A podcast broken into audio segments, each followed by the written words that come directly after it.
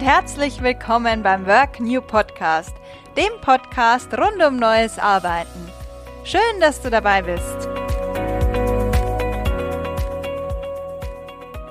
Hallo aus Bayern und aus Berlin. Ich habe heute Theresa Bauer zu Gast.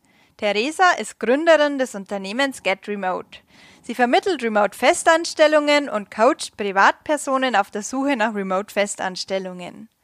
Bevor sie sich selbstständig gemacht hat, hat sie selbst in einer Remote-Festanstellung gearbeitet und ein ortsunabhängiges Team geleitet. Ja, herzlich willkommen, Theresa. Schön, dass du heute da bist. Erzähl uns doch mal, wie du zu der geworden bist, die du heute bist. Ja, vielen Dank, dass ich überhaupt da sein darf, liebe Christine.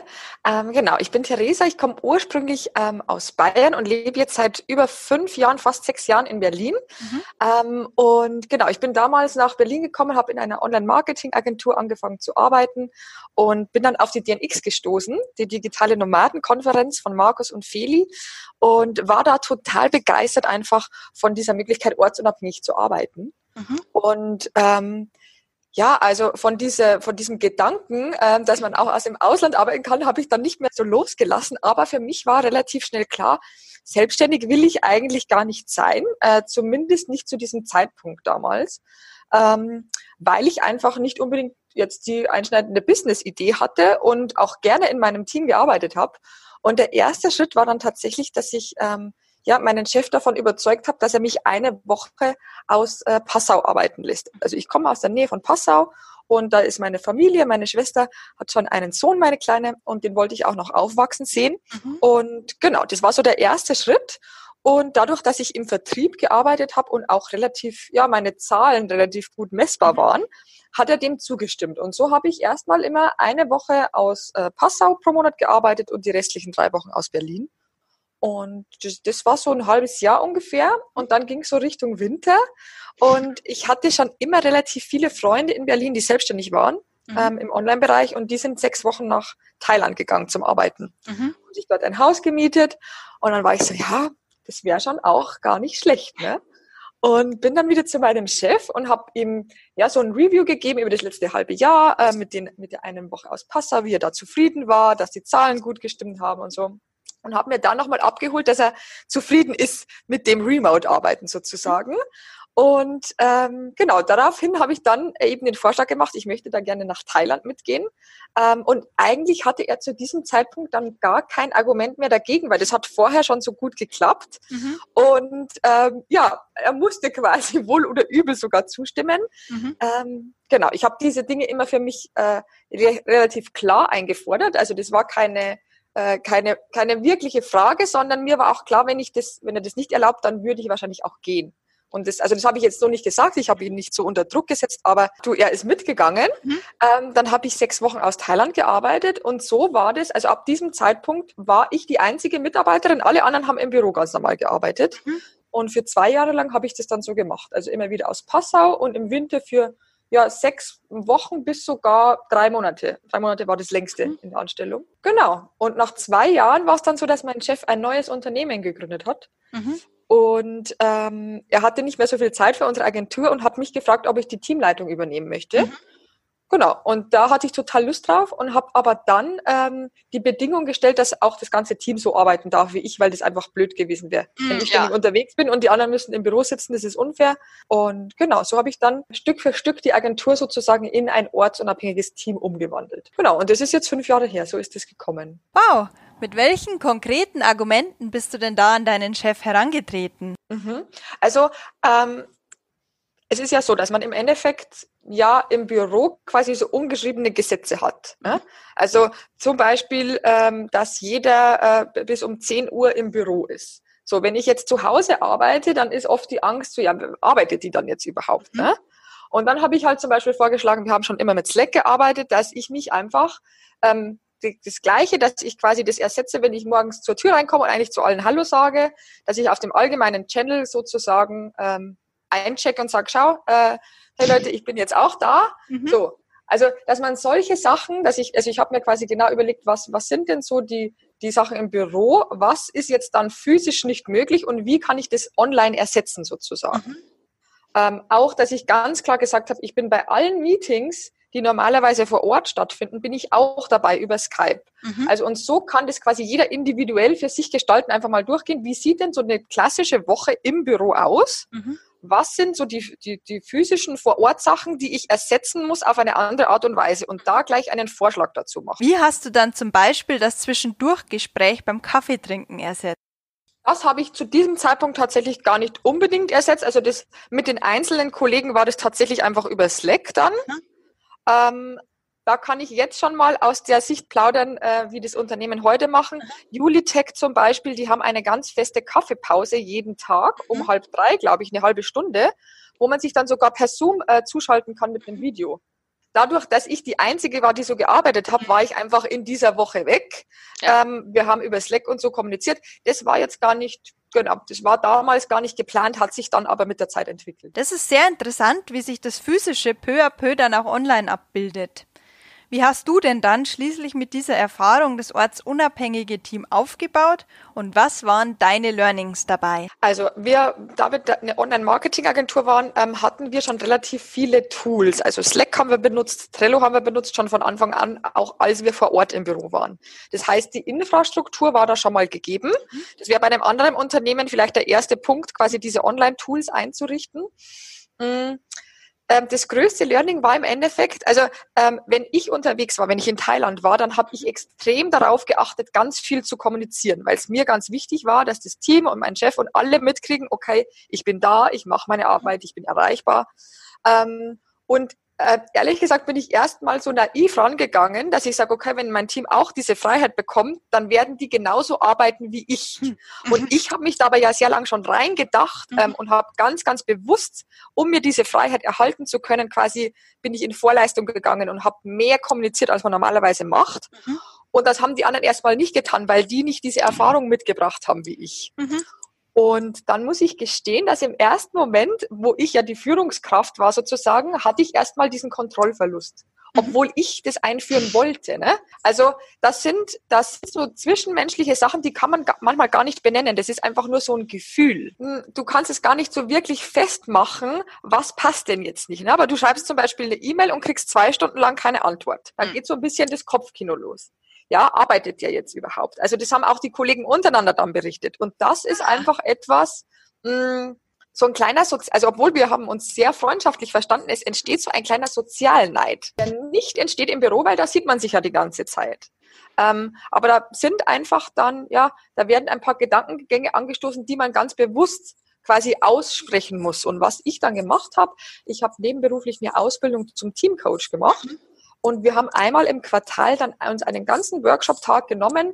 Ähm, da habe ich mit verschiedenen Methoden durchgeleitet, wo wir erarbeitet haben, wie wollen wir denn zusammenarbeiten? Mhm. Was gibt's denn für Regeln für die Kommunikation? Also was sind die Do's and Don'ts? Und die müssen viel, viel intensiver festgelegt werden als im Büro, mhm. weil da gibt's einfach schon dieses Regelwerk. Und ähm, das hört sich ein bisschen paradox an, aber um diese Freiheit leben zu können, braucht es ein ähm, ja, ein intensiv ausgearbeitetes Regelwerk, dass jeder zu jeder Zeit weiß, ist das jetzt in Ordnung oder nicht. Eigentlich paradox, aber ja, im Grunde sehr, sehr logisch. Hm, Gab es denn da noch was, was dir aufgefallen ist, was in dem Zusammenhang wichtig war, um das Vertrauen herzustellen oder zu behalten, jetzt auch in eurem Fall? Mm, ähm, naja, also das wirklich alle auch mit an einem Strang ziehen. Also es war zum Beispiel auch so, ein Mitarbeiter von mir wollte gar nicht ins Homeoffice. Der fand das am Anfang total doof. Ähm, das muss man auch, also man muss die einzelnen Persönlichkeitstypen auch mit beachten, dass man sagt, ja, manche finden das von Anfang an mega cool mhm. und die anderen müssen sich erstmal daran gewöhnen und ähm, dann auch quasi als Unternehmen festzulegen, mhm. mh, will ich denn überhaupt alle mitnehmen? Ne? Mhm. Also mhm. es ist jetzt eine Unternehmensentscheidung und es kann auch durchaus vorkommen, das war jetzt bei mir im Team nicht, ähm, aber ich kenne das von anderen Remote-Unternehmen, dass es auch manchmal dann eine Entscheidung ist, okay, eine Person braucht auch dieses, ähm, dieses, An dieses Anwesenheit Ähm, und dann kann es auch manchmal sein, dass in so einer Umstrukturierung auch rauskommt, dass manche Mitarbeiter da nicht unbedingt mitgehen wollen oder können und ähm, dass man das auch quasi betrachtet, dass es äh, nicht für alle gut sein muss. Mhm. Aber ähm, in meinem Fall war es so, der Mitarbeiter ging erstmal trotzdem weiterhin ins Büro Mhm. Und hat dann aber nach und nach gesehen, dass es doch äh, Vorteile hat. Ähm, und manche brauchen einfach ein bisschen länger, um sich an dieses neue System zu gewöhnen und den Leuten auch Zeit zu geben. Ja, genau. ja klar. Und ihnen jetzt nicht den Heiligen Gral überzustülpen, den sie gar nicht als Ganz Heiligen genau. Gral empfinden im Grunde. Ganz genau. Und deswegen ist es einfach wichtig, wir, man spricht ja sehr oft über KPIs, also welche mhm. Ziele müssen wir erreichen. Aber dieses wirklich, also an diesen Workshop-Tagen, da ging es nicht um, um Projektinhalte. Sondern da ging es wirklich nur um die Zusammenarbeit des Teams. Was braucht das Team, dass es gut zusammenarbeiten kann? Welche Werte sind uns wichtig?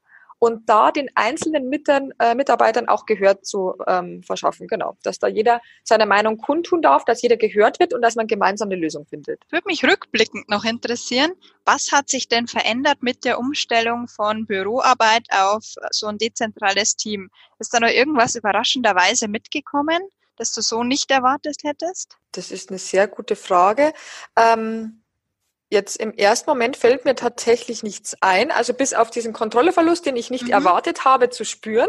Mm, also wir, wir sind ja, genau, um das nochmal zu sagen, wir sind nicht komplett dezentral geworden. Also mhm. wir hatten trotzdem weiterhin das Büro mhm. und wir hatten auch ähm, zwei feste Bürotage. Also Dienstag, Donnerstags waren wir immer alle im Büro mhm. Und drei Tage hatte jeder Homeoffice Mhm. Und für eine bestimmte Zeit konnte sich auch jeder mal quasi für ein paar Wochen irgendwie ins Ausland äh, abmelden sozusagen.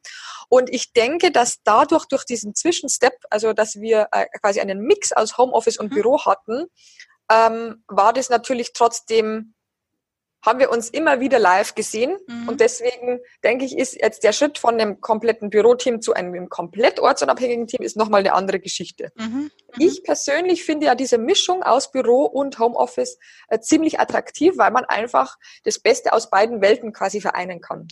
Ja, ja, klar. Und man hat ja auch noch einen besseren Bezug zu den Kollegen dadurch, mhm. wenn man sie dann doch zwischendurch immer wieder sieht. Ganz genau, ganz genau. Jetzt hattest du vorher noch angesprochen, dass dein Jobprofil als im Vertrieb sich ja dadurch angeboten hat, remote zu arbeiten.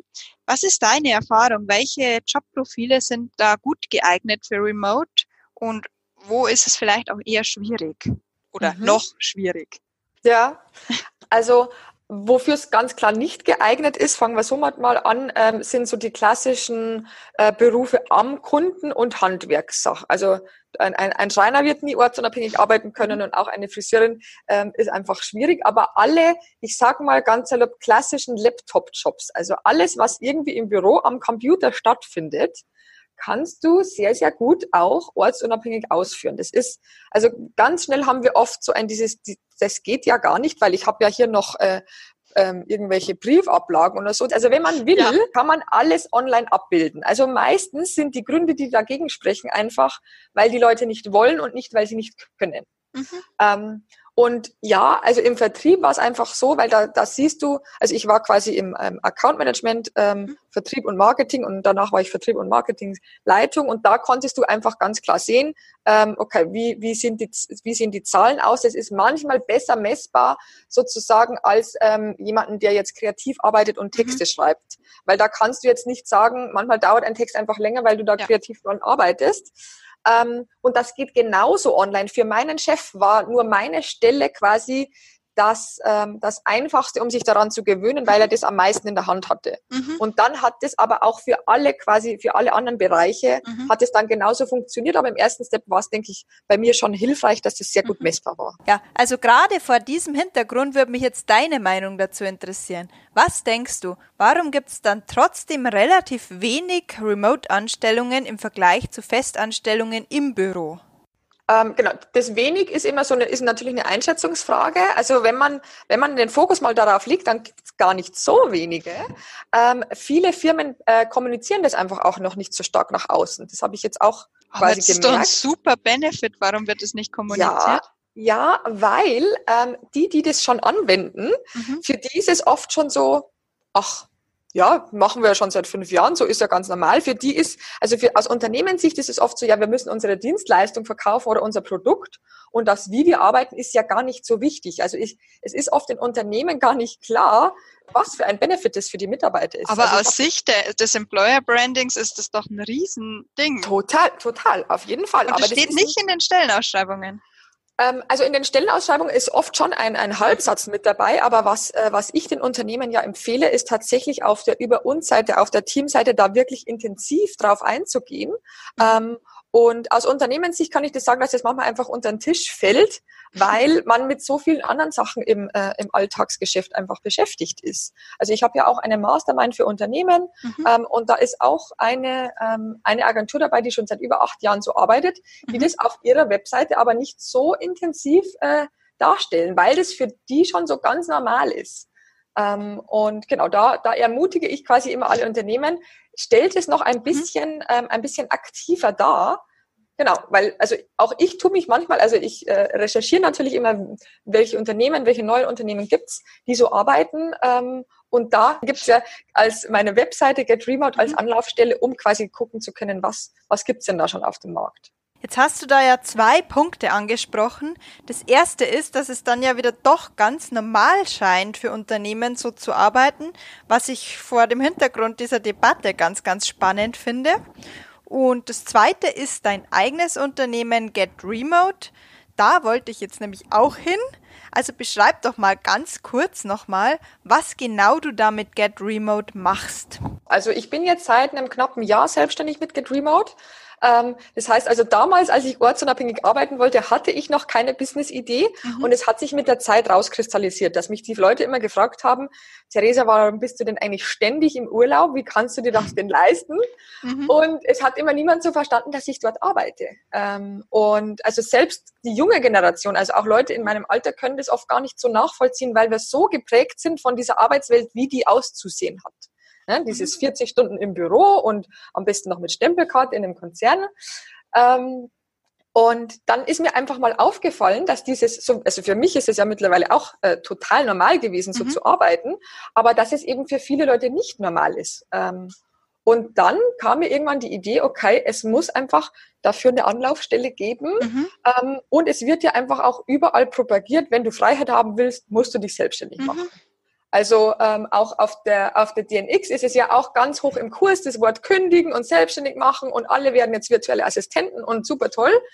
Ähm, und da habe ich schon auch ein bisschen eine, eine Lücke erkannt, weil ähm, ja, wenn man eine coole Business-Idee hat oder wenn man eine tolle Dienstleistung hat, die man, mit der man heraussticht, mhm. ist es auch super, sich selbstständig zu machen. Aber ich finde es gefährlich, ein bisschen den Gedanken, ähm, ja, dass nur, also man sollte sich nicht äh, selbstständig machen, nur um die Freiheit erlangen zu können, sondern tatsächlich aus dem, ich will gerne Unternehmer sein und ähm, es gibt auch was auf dem Markt, was quasi benötigt wird sozusagen. Also ich sehe da einfach bei ganz, ganz vielen den Beweggrund, ich will frei sein und deswegen mache ich mich selbstständig und da wird dann, glaube ich, einfach oft vergessen, da gehört Buchhaltung dazu, Kundenakquise, also ein ganzer Rattenschwanz sozusagen ähm, und das muss man sich schon gut überlegen, ob, äh, ob ich das will.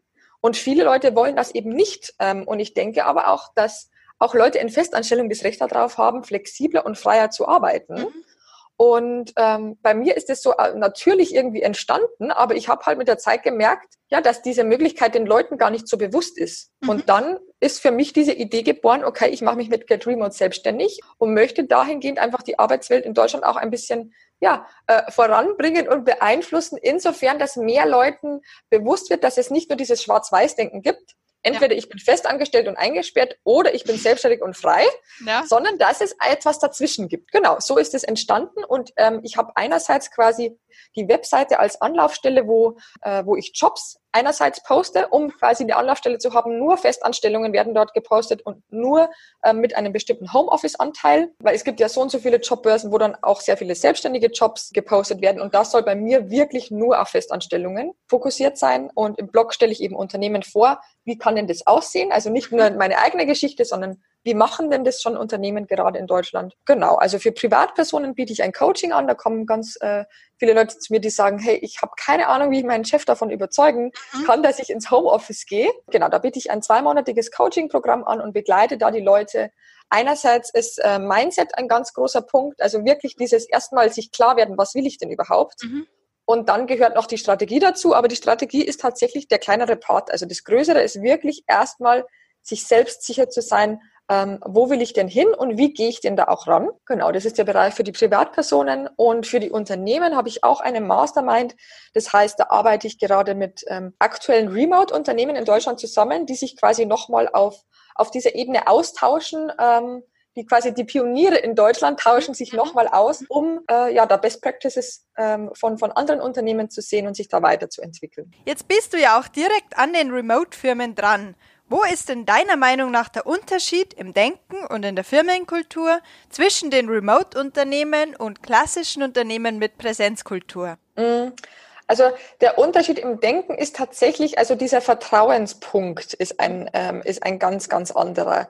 Ähm, weil in diesen klassischen Unternehmen ist wirklich einfach noch so diese Anwesenheitszeit mhm. ähm, ist gleich Leistung. Und das ist ja so ein bisschen ja eine Pseudosicherheit. Nur weil jemand acht Stunden an seinem Schreibtisch sitzt und quasi in Richtung des Bildschirms guckt, kann der trotzdem in seinem Kopf schon die Einkaufsliste für das Abendessen schreiben. Da müssen wir einfach auch äh, hingucken und sagen, okay, wir haben sehr, sehr lange Zeit so gearbeitet und es ist in uns eingebrannt. Und auch die Führungskräfte führen oft über Anwesenheit. Ne? Also was ganz, ganz wichtig ist beim Remote-Arbeiten, ist quasi im Endeffekt nach Zielen zu führen oder nach Ergebnissen, dass man quasi wirklich guckt, okay, was haben die einzelnen Leute für Kapazität, was muss denn auch erreicht werden. Ähm, und das wird oft in den, also nicht in allen, will ich jetzt nicht unterstellen, aber ganz, ganz oft ist quasi so dieses Pseudo-Ding, sehr gut, wenn der auch schon da sitzt, dann hat er seine Arbeit gemacht. Mhm. Ähm, und da haben die Leute einfach sehr viel Angst oder die Unternehmen haben oft Angst, wenn ich meine Leute nicht sehe, mhm. dann tun die nichts. Dann werden, dann sind die abgelenkt. Remote-Unternehmen arbeiten einfach sehr stark an diesem zwischenmenschlichen Aspekt und entwickeln sich da auch immer weiter. Also in dem Büro hast du schon, das ist so, macht halt jeder sein Ding. Ähm, aber Remote-Unternehmen setzen da einen ganz, ganz starken Fokus darauf, ähm, sich auch immer wieder selbst zu hinterfragen, mhm. Dinge auszuprobieren, mhm. nach dem Try-and-Error-Prinzip im Endeffekt. Und was das muss sich erstmal trauen. Was meintest du da mit dem zwischenmenschlichen Aspekt? Mm, einfach, ähm, was, dass man tatsächlich auf den einzelnen Menschen guckt und schaut, okay, was braucht dieser Mitarbeiter, um ähm, eine gute Leistung bringen zu können? Mhm. Und da gehört einfach auch ganz, ganz viel die Kommunikation mit dazu. Mhm. Also ein Remote-Team muss noch viel stärker kommunizieren mhm. als ein, äh, als ein Büroteam. Ähm, was auch manchmal passiert über schriftliche Kommunikation. Ich, mhm. ich habe mein Team immer dazu angehalten, ganz viel mit Smileys zu arbeiten. Mhm. Weil gar, also die Tonalität fehlt einfach in der ja. Schriftsprache. Und manchmal kann man einfach was missverstehen. Oder ähm, wir hatten auch das Ding, wenn irgendwie ein Missverständnis aufkommt, dann rufen wir uns sofort an, um die Stimme zu hören. Und die Smileys zum Beispiel, die verhindern tatsächlich, also da kannst du halt mit äh, entweder es ist ein fröhlicher Smiley oder es ist wirklich ein ärgerlicher oder so ein Zwischendurch. Da kannst du einfach viel Emotion auch mitgeben. Und das sind Dinge, wenn, wenn du dich mit denen beschäftigst, dann beschäftigst du dich eben nicht nur mit dem Produkt und der Dienstleistung des Unternehmens, sondern mit den Menschen dahinter, die ja im Endeffekt das Team macht den Erfolg aus. Mhm. Das ist einfach so. Und Remote-Unternehmen legen einen sehr starken Wert auf ihr Team und müssen das auch, weil sonst würde es nicht funktionieren. Also du merkst schneller in einem Remote-Team, wenn etwas nicht funktioniert, als in dem Büroteam, weil da geht es halt einfach so dahin, wie man es schon immer gemacht hat. Gehen wir mal zur Mitarbeiterseite. Mhm. Welche Fähigkeiten müssen denn die Remote-Angestellten mitbringen? Mhm. Welche Fähigkeiten? Hm, ich würde jetzt gar nicht unbedingt von Fähigkeiten sprechen, sondern tatsächlich ähm, auch vom Antrieb. Also wenn, wenn du dich als Mitarbeiter oder als Arbeitssuchender sozusagen bei einem Remote-Unternehmen bewirbst, mhm. ähm, dann ist es wichtig, also das weiß ich auch aus Unternehmenssicht, mhm. ähm, man kann sehr oft aus den Bewerbungen rauslesen, ob sich jetzt jemand bewirbt, nur weil er frei sein will mhm. ähm, oder weil er tatsächlich an dem Unternehmen interessiert ist. Mhm. Also ähm, da auch nochmal quasi dieser Ansatz, überleg dir mal selbst, was, was willst du denn eigentlich quasi, was willst du für dich erreichen, welche, welche, welches Arbeitsleben, welche Rahmenbedingungen und mhm. welches Unternehmen passt da dazu und wenn man sich bei einem Remote-Unternehmen bewirbt, ähm, dann auch immer rauszustellen, warum will man denn genau bei diesem Unternehmen arbeiten und mhm. nicht nur so, also äh, man kann das rauslesen, wenn dahinter nur dieses, oh, ich will frei sein und bei euch sehe ich das als, als ersten und ähm, genau, ansonsten braucht man auf jeden Fall die, ähm, die Fähigkeit, sich selbst zu organisieren. Mhm. Also auch eine gewisse Art von Disziplin mitzubringen, weil es ist nun mal so, wenn du zu Hause arbeitest, könntest du natürlich eher, also man ist abgelenkter. Ne? Mhm. Also dass man sich wirklich ähm, auch feste Zeiten setzt zum Arbeiten. Dass man sagt, okay, natürlich kann man zwischendurch auch mal was Privates machen. Dann sage ich jetzt, ich mache jetzt eine Stunde was Privates und hänge hinten eine Stunde ran. Mhm. Zum Beispiel, wenn das von dem jeweiligen Unternehmen genehmigt ist. Ja? Das ist auch ganz, äh, ganz unterschiedlich, wie frei man da ist. Mhm. Ähm, auch die, die Fähigkeit, viel kommunizieren zu können und zu wollen ähm, und sich auch immer wieder ja äh, selbst einzubringen. Das ist auch sehr, sehr wichtig in einem Remote-Team. Dass man nicht nur Dienst nach Vorschrift macht, sondern dass man auch wirklich guckt, okay, wie kann man denn das Zusammenarbeiten auch irgendwo verbessern und sich da mhm. mit Vorschlägen auch einbringt und sich selbst da ähm, ja weiterentwickeln will auch. Welche Vorschläge meinst du da zum Beispiel? Hm, also es ist ja oft so, ähm, dass eine Mitarbeiter, wenn irgendwas schiefläuft, das fällt den Mitarbeitern ja schon auf. Ne? Ja. Und dann sich auch mitzuteilen und nicht nur zu sagen, ja gut, das hat halt irgendwie, das ist halt so vorgeschrieben und deswegen machen wir es so. Also in den meisten Remote-Unternehmen, so wie ich das mitbekomme, ist es so, dass die Mitarbeiter auch eine gewisse Entscheidungsfreiheit bekommen. Also eben nicht nur dieses Dienst nach Vorschrift, sondern zu gucken, wenn da jetzt irgendwas schiefläuft, dann teile ich das auch mal dem Team oder dem Vorgesetzten mit. Sich da auch einbringen zu wollen, weil das ist ähm, bei den meisten Remote-Teams, so wie ich das sehe, ist es auch gewünscht. Mhm. Also wenn man, wenn man sich eher nur quasi nur abarbeiten will und, äh, und lieber da versteckt sozusagen, dann ist es in dem Remote-Team wahrscheinlich eher ein bisschen schwierig. Jetzt sind wir ja schon fast in den Bewerbungsprozess hineingelangt, was die Frage nach der Motivation angeht. Wie sieht denn der bei Remote-Unternehmen aus? Ich nur, also ich habe nicht Einblick in alle Unternehmen, wie die das machen, aber in einige. Und ähm, meistens ist der Bewerbungsprozess ähm, hat mehrere Stufen, also mehrere Stufen als in einem normalen Unternehmen. Normalerweise hast du eine Stellenausschreibung, dann wirst du vielleicht noch zu einem Vorgespräch telefonisch eingeladen und dann zu einem Bewerbungsgespräch und dann wird zugesagt oder abgesagt. Mhm. Ähm, und bei einem Remote-Team ist es meistens so, dass es mehrere Stufen gibt, sogar oft vier oder fünf sogar. Mhm. Ähm, also du hast erstmal schickst du die Bewerbung, dann hast du quasi ein telefonisches ähm, Erstinterview meistens mit dem Personaler, dann hast du oft nochmal ein zweites ähm, Interview, wo dann ähm, quasi auch die Geschäftsführung vielleicht mit dabei ist. Und dann danach bekommt man sehr, sehr oft eine ähm, Arbeitsaufgabe. Mhm. Also, dass du tatsächlich zu deinem zukünftigen Arbeitsgebiet eine, ähm, eine Aufgabe löst. Ähm, es kann irgendwie schriftlicher äh, Art sein, wie auch immer. Und wenn das eingereicht ist, ähm, gibt es oft noch einen Remote-Probearbeitstag sozusagen. Mhm. Dass jemand mal wirklich diesen Prozess äh, mit durchgeht, wie, wie sieht denn das da aus? Und ähm, oft wird erst danach entschieden. Also es sind oft mehrere Stufen als in einem normalen äh, Vor-Ort-Bewerbungsprozess. Und wenn wir uns jetzt mal in die Position des Bewerbers versetzen, worauf sollte der Bewerber bei diesem Prozess achten, um herauszufinden, ob das Unternehmen zu ihm passt? Was ich natürlich immer fragen würde, ist einfach, wie, wie eng oder wie offen ist denn dieses Remote-Arbeiten? Mhm. Es gibt zum Beispiel Unternehmen, die haben die sind zwar ortsunabhängig, haben aber ihre ganz klaren Zeiten, dass man sagt, okay, von 9 bis 18 Uhr ist quasi Anwesenheitsarbeitszeit mhm. äh, und von 12 bis 1 ist Mittagspause. Kenne ich auch ein Remote-Unternehmen, die genau so arbeiten. Und wenn du jetzt ein Typ bist, der sagt, hey, ich finde das eigentlich cool, dann weiß ich, ich habe um 6 Uhr Feierabend mhm. ähm, und dann habe, oder und ich habe auch ganz klar mein Wochenende, dann mhm. ist das ein super Modell. Und dann gibt's aber auch Unternehmen, und so habe ich auch gearbeitet mit meinem Team, ähm, wir hatten eine Kernarbeitszeit, mhm. also von 10 bis äh, 15 Uhr waren wirklich alle erreichbar, damit man auch miteinander kommunizieren kann. Aber ansonsten war mir das egal, wenn jemand ein Frühaufsteher ist, ob meine Leute schon um 7 Uhr morgens oder um 11 Uhr abends noch was machen. Also solange die Kommunikation gewährleistet ist und die Ziele erreicht werden, war mir das egal. Und da muss man sich auch selbst fragen, bin ich da denn ein Typ dazu? Also da ist die Gefahr, entweder man arbeitet zu viel, passiert auch, oder man, man, man schludert ein bisschen sozusagen und kriegt dann am Schluss die, die, ähm, die Ziele nicht hin. Also und da kann man, darf man auch quasi für sich selbst überlegen, in welchem Modell passt denn für mich besser und da auch nachzukachen, okay, wie arbeitet ihr denn genau? Das ist, äh, wäre für mich persönlich jetzt immer, immer der wichtigste Aspekt. Und gerade mit den festen Arbeitszeiten muss man sich dann natürlich auch überlegen, wie man es macht, falls man in einer anderen Zeitzone arbeiten möchte. Definitiv, definitiv. Also als ich in Marokko im Coworking Space war, war auch eine Dame da, die hat, ich glaube, für Boston gearbeitet und die musste dann immer um drei Uhr morgens aufstehen. Das wäre jetzt für mich nicht unbedingt was. Manche Remote-Unternehmen geben da auch eine, eine Vorgabe, dass sie sagen, du darfst dich nur in der und der Zeitzone aufhalten. Gibt's auch mal. Ist, ist nicht so oft, aber manche, äh, manche geben da auch eine, eine Vorgabe sozusagen. Ja, das ist sicher auch immer eine Frage der Aufgaben und wie eng man mit dem Team kommunizieren und arbeiten muss. Machen wir mal noch einen Themensprung.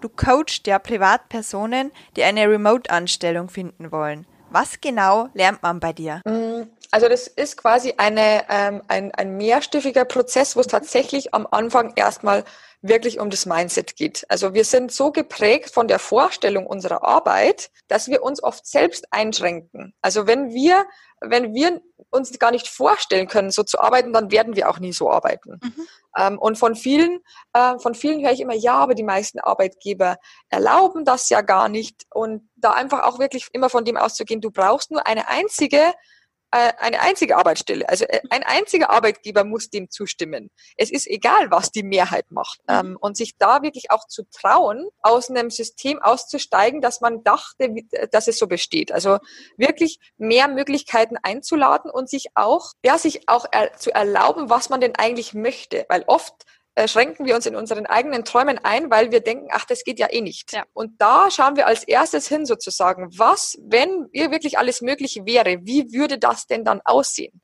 Also, ähm, dass man nicht nur, weil man denkt, es funktioniert eh nicht, sich was Kleineres wünscht, sondern tatsächlich erstmal dahin geht, okay, und sich ja diesen, diesen Traum erstmal erlaubt. Das ist so meistens der, der allererste Schritt.